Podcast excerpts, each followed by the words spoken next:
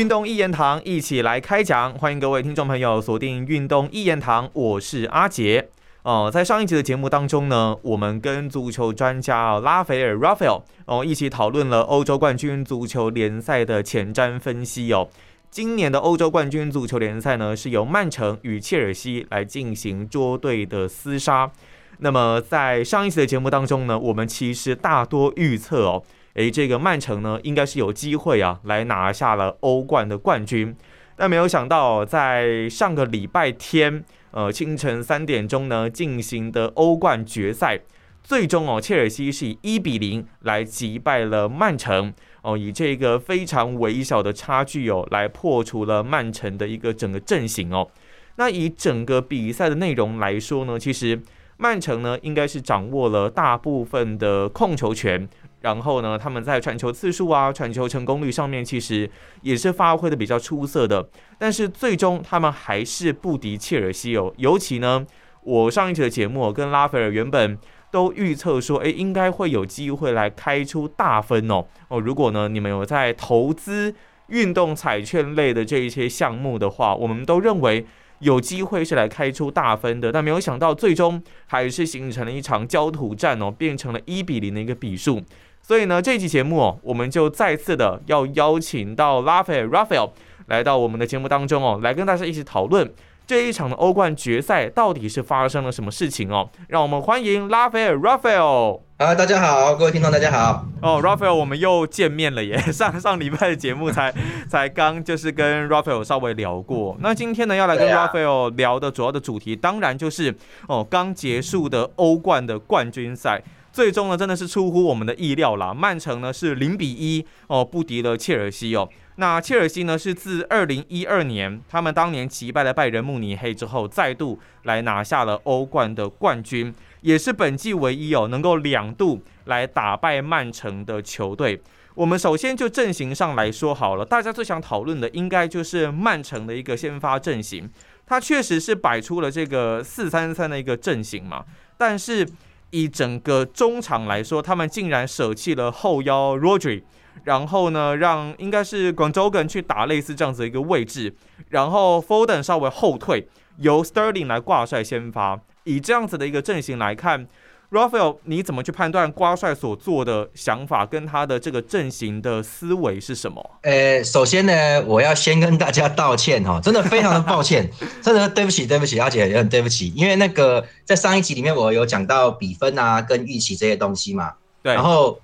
完全错了，对，对不起，我前面开场的时候有先讲哦，我说我们原本都预测是要开大分的，但是对啊，没有想到这场变成一个。总进球输一颗球的一个焦土战哦，我觉得最主要还是阵型上面的一个问题，对不对？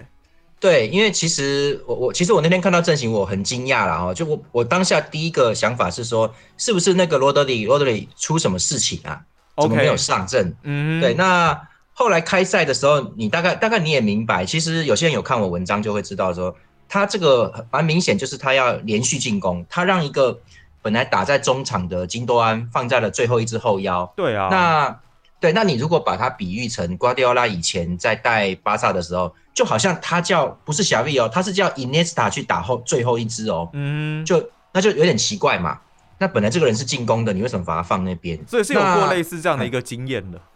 没有，完全没有过，完全没有过。OK，对啊，那对这个东西很奇怪，是说后来我在赛后看了一些资料嘛，那这个。瓜帅排这个无后腰阵呢，就是除了无锋之外还无后腰这个情况，在本赛季在英超只有发生过一次，然后这个应该是上赛季的时候，我觉得那个好像是有人得新冠肺炎吧，然后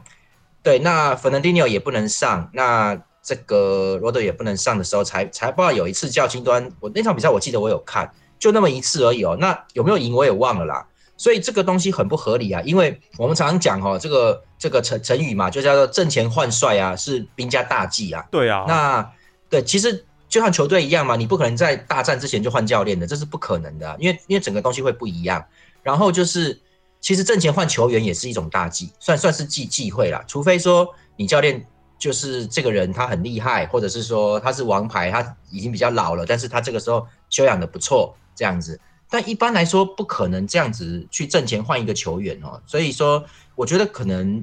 不完全是因为战术啦，这个我们可以等一下慢慢聊。就是说，因为我觉得可能有受罗德里可能有受伤，OK，不然不可对不可能打成这样，最后都要输了，他都不上罗德里，还上他上芬兰迪尼哦，最后，但是他没有上罗德里，不晓得为什么啊？这这个东西应该背后有一些他的原因吧。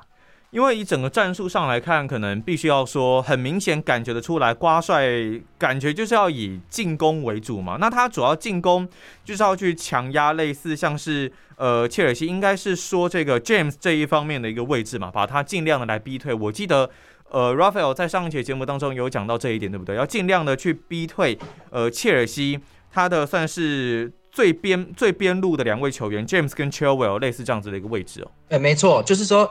这个东西是成功的，完全没有问题，而且本来这样应该会赢的，因为大家有看比赛就会很清楚，就是这个比赛一开始我记得才才三分钟还是五分钟之间，那个 Sterling 就拿到了 Edison 门将从后场的一个长传，哦，他就直接冲进去了，差点单刀的那个机会吗？对对，那个那时候 James 拼命回追啊，他回追到到禁区里面的时候，勉勉强强他用肩膀去靠了一下，也不是撞了，其实他已经撞不到了，嗯，他就是去靠了一下 Sterling，那让 Sterling 身体有一点。失去平衡，然后有点歪，那球就往往左边走了，它就不是正面的，有两个开阔射角了，这样子才好像他射偏吧，好像就是是插出去吧，就只就是这个大概差一点得分。对，从那个时候开，大概大概五分钟三三分钟多啦，那从那个时候开，就一开始的时候，你就可以看到那个 James 已经吓坏了，他其实 就是因为他他是全力追的哦，可是其实他追不到，所以从那个时候以开始以后。James 就没有再过中场线过，嗯，你们可以看到他就是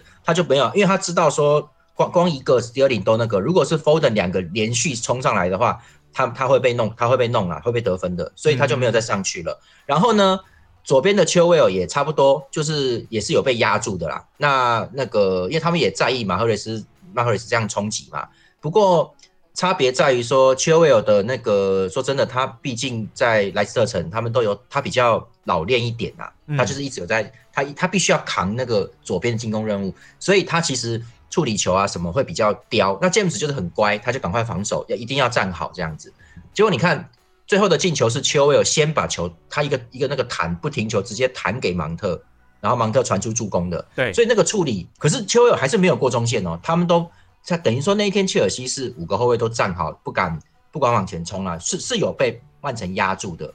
所以说以这样子的一个情况来看，因为曼城的阵型最大的改变就是我们原本预测嘛，我们原本预测，因为门将当然都一样都是 Edison。那另外整个后场方面呢，Walker、Stones、Diaz、Zinchenko。那中场呢，在先发在这场比赛上面是 Silva、广州跟 Foden。前场呢是 Maris 的 Brunei 跟 Sterling。那以 Sterling 这样子的一个情况来看，会选择要让他上，纯粹都是想要加强进攻火力的一个考量吗？呃，我觉得应该是，应该是，但是我就说有可能 r o d e r 有问题，所以在这个情况底下，他希望能够，他可能因为 r o d e r 在后面的控球是最稳的，对他可以最主要其实不是他技术的问题啦，他技术是我觉得真的是还好，其他人都也很厉害啊，但是他的那个大局观，因为后腰需要有一个稳定的出球，就是他。他拿球的时候，哈，他不是马上传，他要等，在这个等的过程可能就一两秒，但是你可能要避开对方的抢断，或者是你要往左边推，然后往右边传，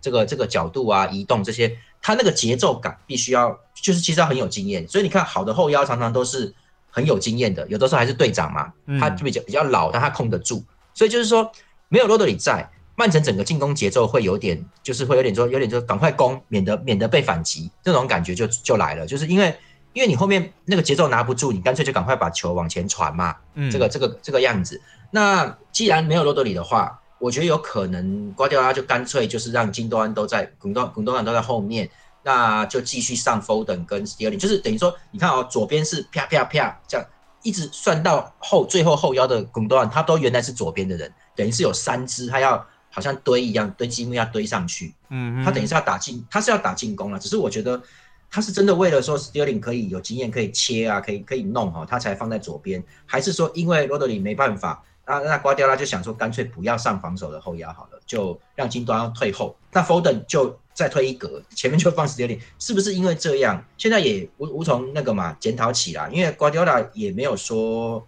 他球队发生什么事啊？他现在也没有说。因为以刚刚就是近期在看一些资料外电的一些新闻啊，目前都只有说结果啊，就是 Roger 当然是被放在板凳上嘛，他没有出赛。那但是并没有特别解释说他的身体啊，或者是可能有出了什么样的状况。瓜迪奥拉也并还没有特别解释哦，说到底是发生了什么样子的问题哦。我们我们录音的时间是五月三十一号了，所以到目前为止还没有看到太多更进一步的一个消息。那但是呢，以数据上面来说，因为这场比赛其实包括了像是呃在控球率方面呢，以曼城这边来说，那确实获得了他们想要的控球率达到了百分之六十一。那传球次数六百零九对上切尔西的四百零一，还有传球成功率百分之八十七对上切尔西的百分之八十。感觉上比赛的节奏确实是掌握在曼城这一边的，那但是他们始终没有办法进球，这么欠缺临门一脚。呃，在拉斐尔这边，觉得切尔西有没有做对哪一些事？呃，我觉得其实切尔西就是因为图赫尔，我觉得他也很清楚，所以你看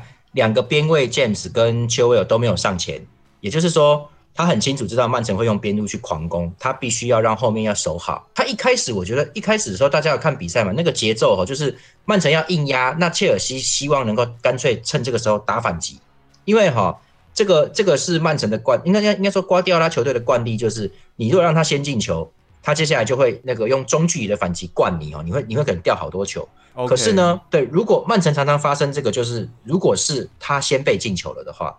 那。他会，他会就很奇怪，会会零比一憋住啊，或者是什么，他就会一直一直攻不过去这种状况，对方也不一定要死守，哦但是就是他那个整个会乱掉，所以就是瓜迪奥拉的球队是属于比较偏向顺风型的，就是他只要压制了就很容易进球，只要进球了，他基本上就会不不败了，就是变成这样子。那反过来说有点极端呢，就是变成说 只要我开始进球，我就一直进一直进，那但是如果先被对方进球，我就自己就一直被压制，这好像不是一个就这种冠军等级的球队。该有的一个状况，对不对？对，其实就是因为，但是瓜迪奥拉是属于那种怎么讲？他就是极端型，他就是就是，你看巴萨也是一样，巴萨那时候常常也是也是他，如果他没他没有先进球的话，常常会搞到就是一比一，就最后就居然被弱队就逼平了，就这种情况。嗯，那巴萨不容易输啦，但是我的意思就是说哈，他切尔西就是很清楚他们有这个特点，所以一开始你要打我，我干脆就用拼命反击打回去。那如果真的趁你那个阵脚未稳的时候攻进一球，我可以从一开始就开始守你，开始搞了，慢慢玩了。那结果在这个对攻里面，其实才三四分钟的时候，我就说 Sterling 就后来到五分钟左右，Sterling 就两个机会了，那就确定说这个这个东西太危险了，你不能再让他冲了。那切尔西就全员就他的整个后防线就退回来，就不再基本上不再上前了，就去守就开始守了嘛。那我觉得就是说，图赫尔他做这个他们这个战术的安排，其实。就是蛮小心的啦，他其实算是很小心。那他在制造机会里面也很清楚哦，他排芒特，那芒特就是一样是在是在前场穿插嘛。对。可是他就是对他他他就他就是必须他有心理准备，是说边位是不能上来帮你的，你要在那边赶快的做一个处理啦。对你你真的只有前锋锋的可以用哦，就是就是你芒特只有你自己跟另外一两个看哈 r 特斯能不能过来帮忙，就只有这样了。而且 v e r n 状状状态还不好 v e r n 状态还不好。对对对，你看他很糟糕啊！就是他其实切尔西一开始是有机会进球，大家来搞一个一比一平手，这就就结果问的太糟糕。他没有，应该是说曼城曼城一开始是有机会进球吗？你刚刚说一一比一平手嘛，那应该是曼城其实一开始是有机会来进球的。对，就 Sterling 那两个冲击快接近单刀的状况，他其实是有机会进进到的。那然后呢，切尔西其实也打了，就是像那个芒特一开始在第几分钟啊？他就第七还是第九？他就冲进禁区左边，然后还在中后卫的。的拦截之下，好像是穿过中后卫的裆，就是中中后卫抬脚的那个空间一点点，哦，对，他就斜传进来给过去了。对对，那个很厉害，他他他是看准的。然后 Werner 要射门的时候，居然他是他用左脚扫射，结果那个扫射的球踢到他的右脚，然后就弹走了。我觉得动作很不协调，哎，那动作非常不协调。嗯哼，对，然后然后后来在上半场三十几分钟又有一次，就是他那个又是哎没有三十几分钟，就是大概十几吧，就是。芒特又从左边又拿到机会，又进来了。好像是二十分钟的时候，对不对？对，差不多那时候，他又进来了，然后他又传了，而且这一次 e r 是在十二码，因为上上一球大概六码，六到八码左右。嗯，这一球是大概十二码线那个地方，而且是没有人跟，因因为好像哈维特是在禁区更里面，所以切尔西的那个后卫线有点再后退了两步，所以 e r 过来的时候是没有人盯的。他在十二码，他我们这边看是他停球之后，那个他有点还踩了。一步，那个有点有点那个歪，然后他就赶快用左脚扫射，然后因为因为很近嘛，又很直，那就被 Ederson 接住了。嗯，但是实际上是那个球其实是我看的是比较像是球打到他的脚，而不是停球。这就是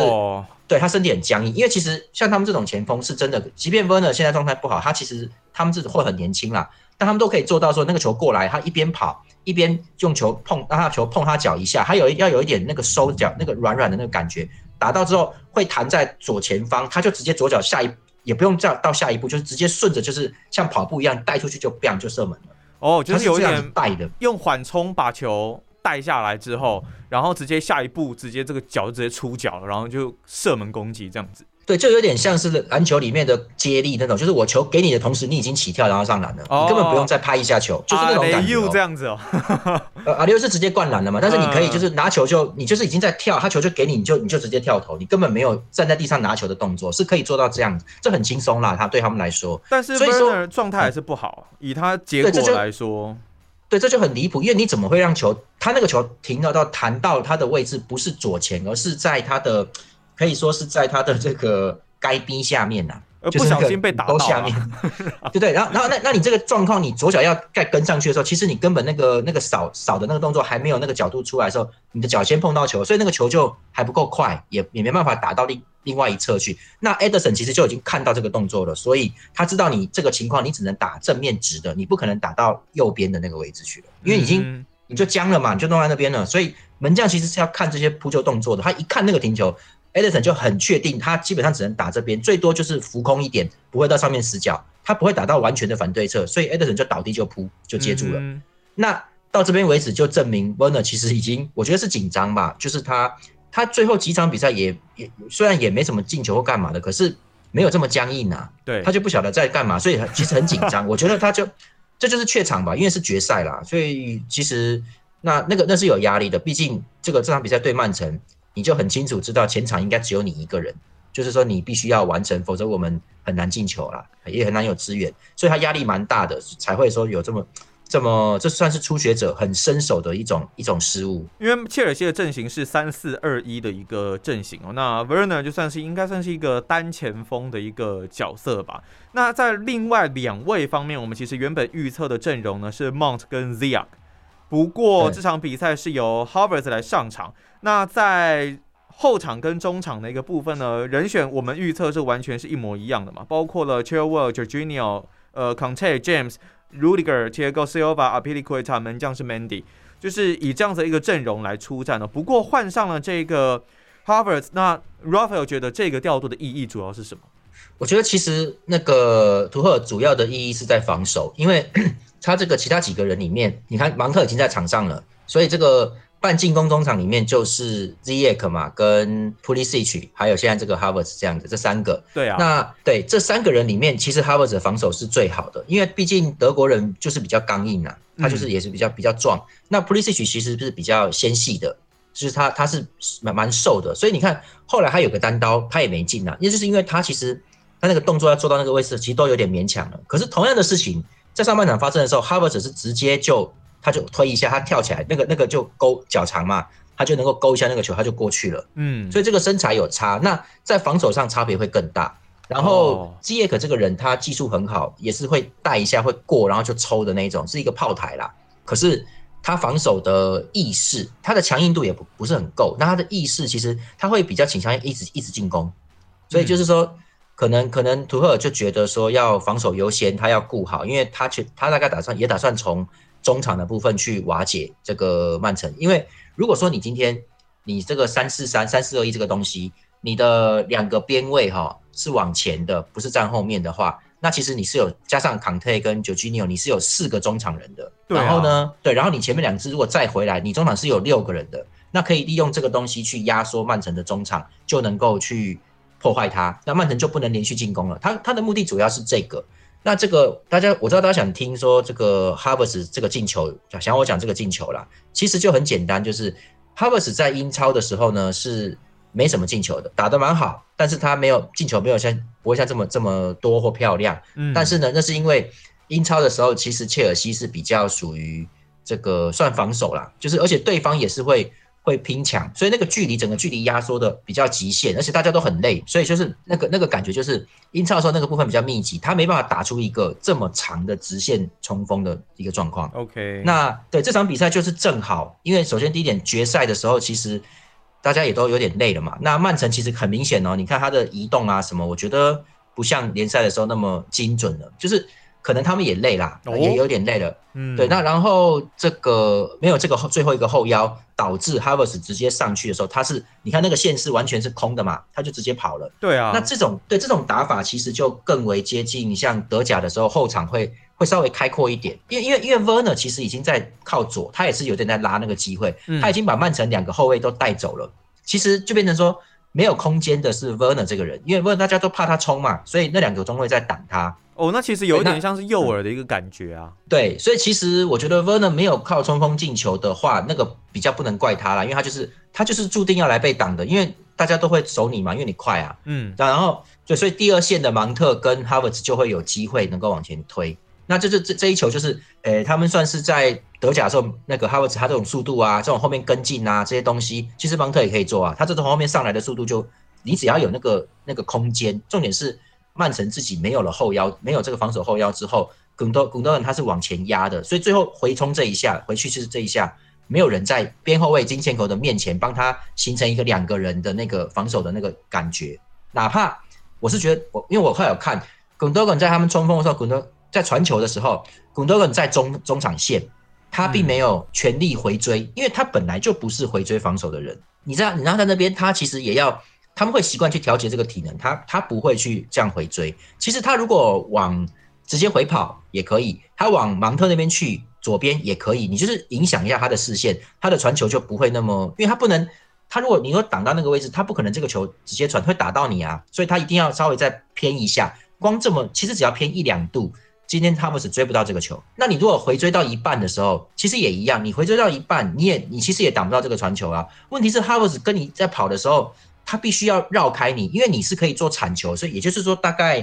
你在跑动的过程当中，你身边大概一点五公尺的一个一个圆周，它你不是一个点哦，你不是一个点，你是一个圆周，你至少可以铲吧，所以它要避开你这个位置，嗯，也就是说这个线路会有点歪一下。其实这个歪一下大概会影响是不是大概零点五秒左右？那你就看嘛。哈维斯最后就是差一点点就过 Ederson 了，如果差了零零点五甚至零点三秒而已的话，Ederson 已经把球拿走或清掉了，哦，就原来就差这么一下。嗯，对，所以其实没有后腰保护，那我觉得金钱可比较可怜的，他是没有，他其实应该要用力回追，他没有加速，可是这个，因为我觉得他也没有料到球会直接这样传，因为他感觉可能 Harvard 会越位，嗯，就因因为对，因为他就是要靠过去要逼要逼 Harvard 的时候，因为你。人家在逼你，你就会讲要加速要推开他或什么的，这个时候你很容易就是越位嘛，就是你你已经快要到最后防线前面了。对，所以说金钱给他大概有点误会，说他可能会越位，可是曼城中后有拖后一点点，所以就是有一点误会啦。所以他赛后哭得很厉害，因为他知道是他那一下就让曼城输了。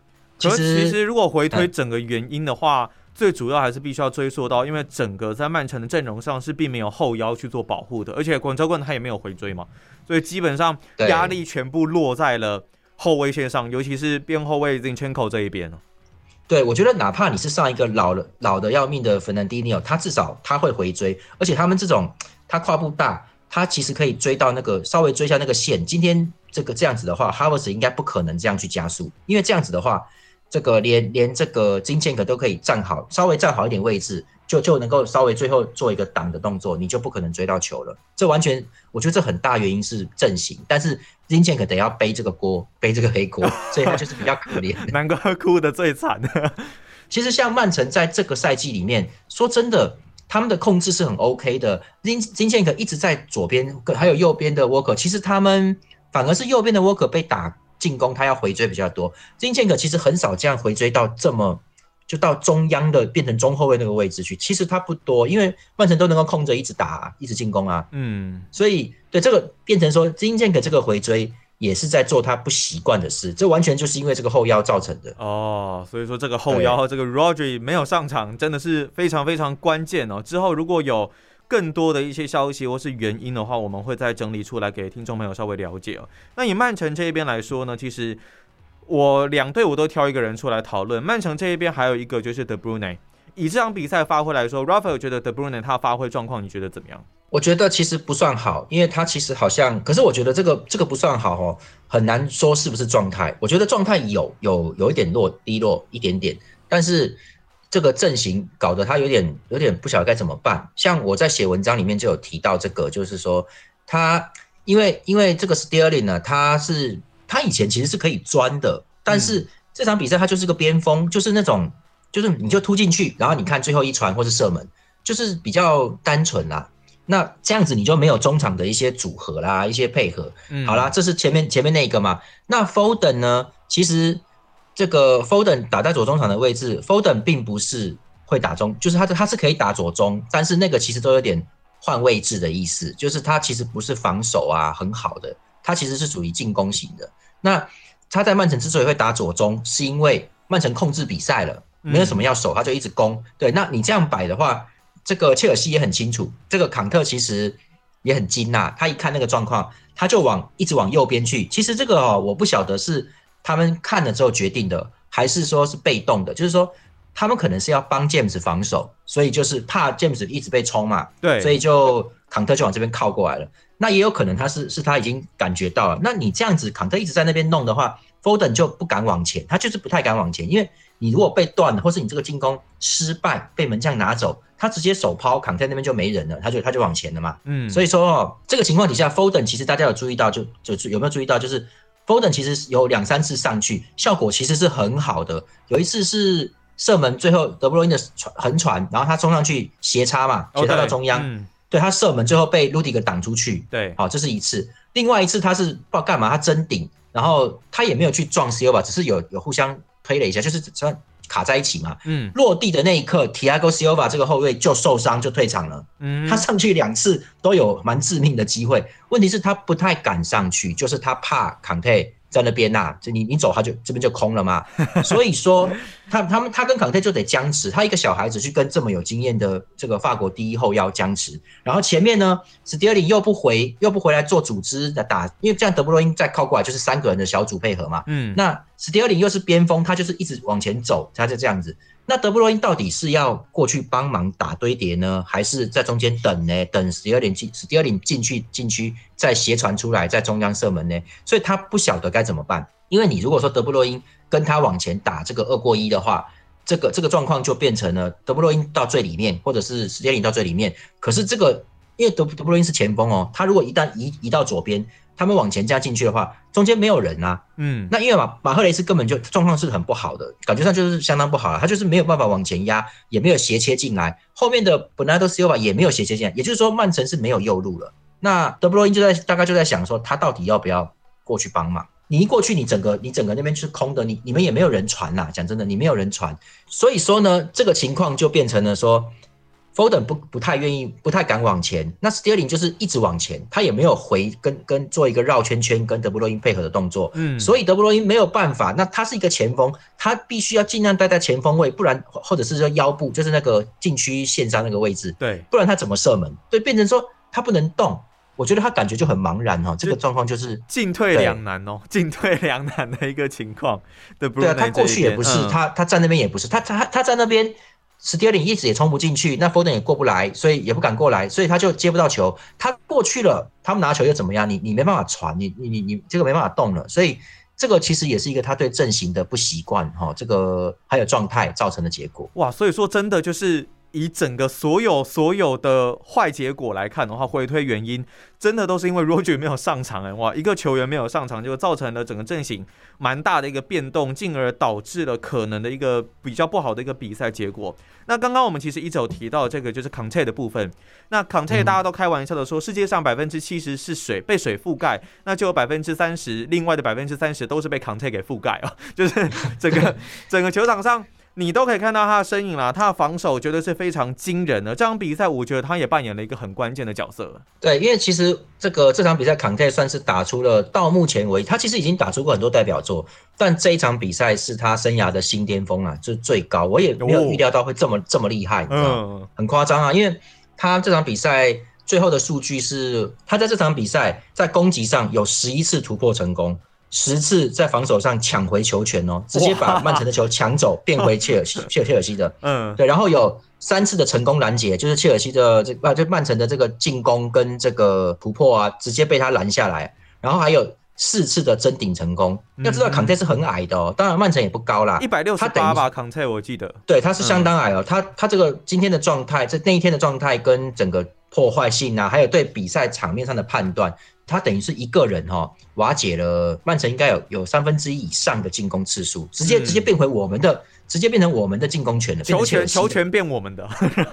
变成切尔西这一边的。对，讲漫画的话，根本就樱木花道嘛，直接变你的球权啊。然后这个你就直接变罗德曼嘛，直接变公牛球权了。这个很可怕，因为他其实就是造成这场比赛会这么无聊的原因哈。因为我到后来我在看，我就觉得，我觉得我那天看的比赛的时候，这个镜头算是好像。好像稍微远了一点点，就是那个比赛镜头比较远，所以有点看不清楚。我就一直看到一个那个黑人有没有？因为他们其实有好几个黑人，我就觉得哎，怎么啊？Foden 又被断球了，然后那这边左边，然后 Sterling 又又传球又失败，其实是被抄被康泰抄走了，你知道吗？然 后被他断下来，就一直重复，然后就一直变成切尔西拿球进攻。那切尔西其实也没有很想攻，因为领先了嘛，所以他就传一下就又退回来，所以就是一直反复的在那个位置不断的变成这样子。其实就是因为切尔西曼曼城所有的进攻。都被弄掉了，就是这种被，要不然就算是成功，也是很勉强挤到边路，硬是传一脚，这都是因为康泰在那个地方在那边弄啊。因为其实 对德布洛因的受伤就很致命的，所以所以说今天切尔西的工程，其实那天切尔西工程其实是康泰跟那个卢迪格，卢迪格跟阿兹皮利奎塔上半场各有一次哈挡出曼城好不容易打出来的超快速的横传，而且后点终于有跟进到，就已经已经要推空门了，都被他们两个扫掉嘛，嗯，就最后一最后一个解解围。那可是卢迪格真正的大功是下半场五十多分钟，五十八、五十九分钟的时候，这个撞到了德布洛因，然后他撞下去之后，德布洛因就受伤了，而且这而且对他因为很壮，卢迪格也没什么事啊，他起来他就吃了一张黄牌。那德布罗因整个左边眼眶全部肿起来，而且我看到他起来之后，他是没办法站立，他躺很久嘛，所以这这这就是后来为什么下半场加时有七分钟的关系。嗯，他他想要站起来，结果那个根本站不起来哦，而且。他很勉强想要自己站，队医赶快把他抓着哦，不然他几乎是站起来就要摔倒。他有晕眩，嗯，然后他还有那个很很那个已经平衡，他无法身体可能那个头那个平衡的保持都有点问题了。对，那这个应该是有脑震荡，所以必须要马上换掉，这个没办法了。对，所以说后来后来的那个赛后数据，赛后那个资料出来，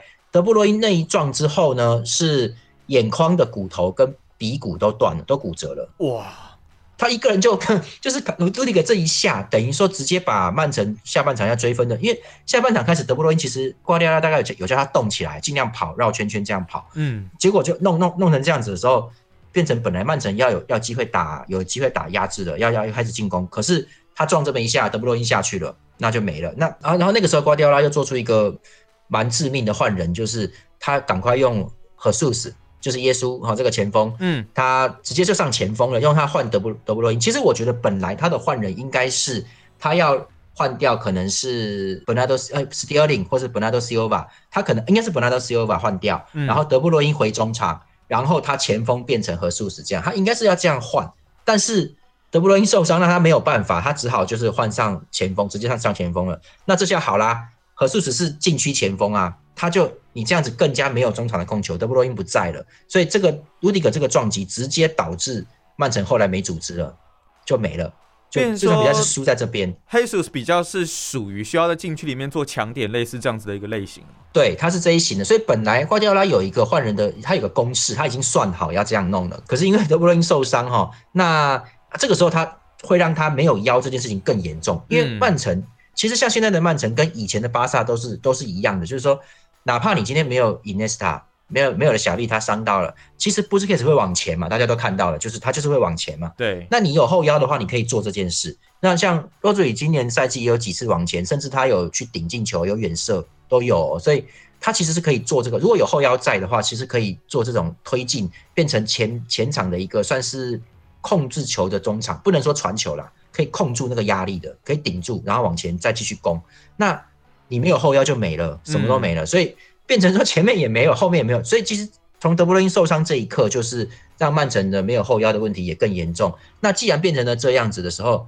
切尔西大概也确定他们守得住了，所以这个时候开始，坎特就没有再想要推前去抢，他直接退后了，然后他就把所有的曼城进攻都瓦解掉，因为他就很轻松啦，他没什么事了，他完全不用在乎德布罗因了，他就德布罗因他不用在乎了，他就是去挡 Foden 跟这个 Sterling，他就是尤其是 Foden，他就把那边都破坏光光就没事了。哇，所以说这场比赛比分会变得这么低。让我们的预测完全失准，那都是康泰的问题耶。对，因为康泰真的是，这是他，我觉得这是我看过他比赛里面生涯最棒。因为哪怕是世界杯拿冠军哈，其实那个时候都有后卫啦，跟当时德尚安教练安排的这个博格巴啊，他们至少有站在那边嘛，有在防守啦。嗯，对，所以但切尔西这个是完全靠他自己啊，就是防守整个半场的部位都是靠他在破坏啊。他这光光是这个拦截的次数就已经是。很可怕了哇！那个那个你就是看到那种那种压力有多大，这会让我想到说，其实像是在明年世界杯如果如期举行的话，哇，法国队这样子在整个防守中场会非常后腰部分会变得很可怕哎。呃，我觉得其实也也要看他能不能维持到，因为其实好像是不是是不是三十岁了，我我我不知道啦。但是他现在的状况是真的是很巅峰。今年的欧洲国家杯他应该会有，应该会蛮重要的，因为因为其实。那个曼联那边博格巴状况不是很好，所以其实应该会靠，又是要靠康泰，对，应该是这样子。可是我就觉得很可怕，因为切其实切尔西基本上他的进球是因为曼城自己没腰，然后又又乱踢的又乱七八糟。那可是切尔西能守得住，是完全是康泰一个人。所以这个东西，所以为什么我相信大家有看到很多脸书上，你如果有加足球的东西，就会看到脸书上呢，其实就后面就有很多的分享，就是说。我看我看对岸的啦，他就是说，这个跟香港的网站都有都有播出来。康泰是很低调的，他每次大家庆祝的时候，他都闪到一边去。他这个人不太讲话，笑起来也很腼腆，他也不晓得怎么笑啦，他就是傻傻的这样。那天是队友逼他去去这个捧杯，就是说这个杯要给你，这个杯这个冠军杯是给你的，因为是你拿的，就是很好笑，大家逼他捧杯，然后那个。好像是卢迪格吧，还把他整个人抱起来，因为康泰很小只嘛，一百六十八公分，把他抱起来，让他拿着奖杯，就是那种是是公主抱哦，他是用公主抱抱他，所以你可不可以知道说，全队其实都很清楚康泰的重要性的，这个没有他，这个杯是拿不到的，而且是因为他才有的。嗯，而且康泰的确如同 Raphael 所说，他今年是三十岁的一个呃年纪嘛，那明年要满，明年三月二十九号要满三十一岁。应该还是有机会，应该是一定还是有机会。如果状态 OK 的话啦，可以到法国国家队里面去哦。但主要还是要看他到时候的状态大概如何哦。好，那我们今天真的非常谢谢 Raphael 来到我们的节目当中，跟我们分享了关于这一次欧冠决赛到底发生了什么事情哦。很明显，在曼城的阵型上就是一个最大的问题所在哦。那当然，如果你对于 Raphael 这一位就是作家专栏的足球作家还有兴趣的话，其实可以上运动世界哦，视是视觉的视，运动世界的网站来搜寻拉斐尔哦，就可以找到哦 Raphael 的一个文章哦。那主要都是以足球的领域为主哦，大家有兴趣的话都可以上去看看他写的一些作品那我觉得在内容上会更加的详细。也更能够解答大家的一个问题哦。好，那我们今天这期节目呢，就要到这边先告一个段落。那我们非常谢谢 Raphael 再次来到我们的节目当中。对，那我最后还是要跟大家道歉，比分猜错了，真的非常的抱歉。不会啦，谢谢大家。预测预测就是这样啊。对对，真的很抱歉，我差点吓到气到中风，你都不知道。没事没事，保重身体啊，Raphael 要保重身体。好，谢谢大家，谢谢大家。OK，好，那我们就下期节目再见喽，拜拜，拜拜。